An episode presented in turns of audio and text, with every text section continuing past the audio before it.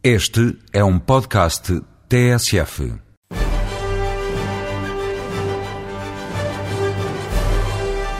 Sabe qual é a audiência estimada do espetáculo dos Oscars?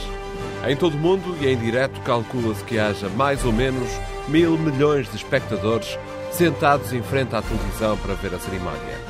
Este ano a Academia celebra 80 anos. É bem provável que em Los Angeles ainda haja alguém que se recorde dos primeiros anos da festa, mas acredito que não serão grandes as memórias, até porque no início era uma festa muito privada.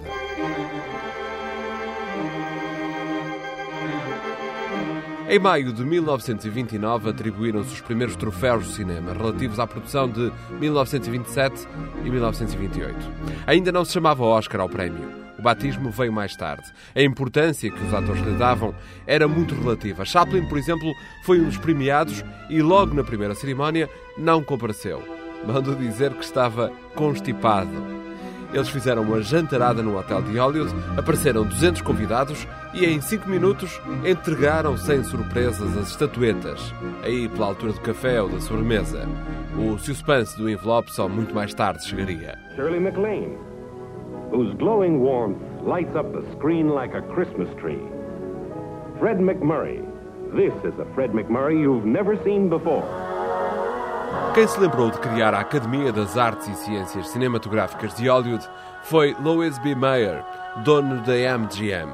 Foi ele que congemirou esta festa do cinema, tentando dar a pompa e a dignidade que andavam em falta em Hollywood nos anos 20.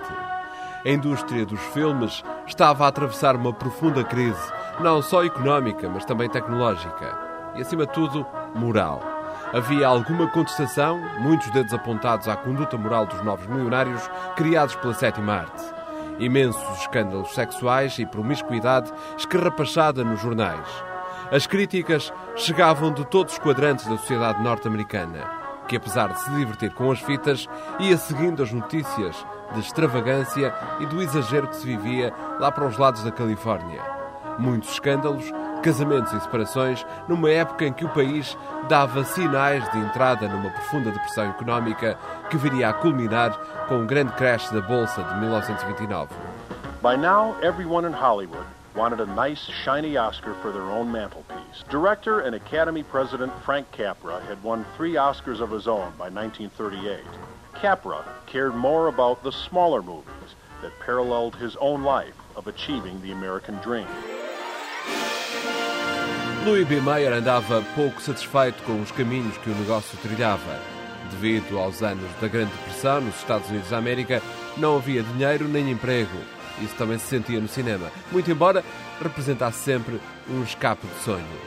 Nessa década de 20, o Sr. Mayer era um dos gestores mais bem pagos do mundo. E isso está escrito nos jornais da época. Quando, em plena altura de crise, decidiu construir a sua mansão de praia, os operários, funcionários dele também nos estúdios, conhecendo as posses do patrão, pediram salários extra, recusando-se a trabalhar na casa. Entraram depois os sindicatos nesta luta e o Sr. Meyer, talvez furioso, achou que era a altura da indústria, pelo lado dos poderosos e artistas, se organizar contra o pessoal menor.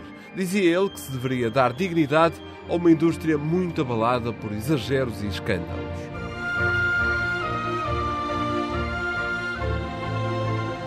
Ou seja, não fossem os carpinteiros e os trolhos a abrirem demasiada boca no orçamento e o forreta Sr. Mayer não teria tido a ideia de criar a Academia, a instituição que dá os Oscars. The Oscar goes And the Oscar to... goes to. The Oscar goes to. The Oscar goes to. And the Oscar goes to. And the Oscar goes to. Razão tinha Cary Grant, que dizia sempre que em Hollywood ninguém era inocente.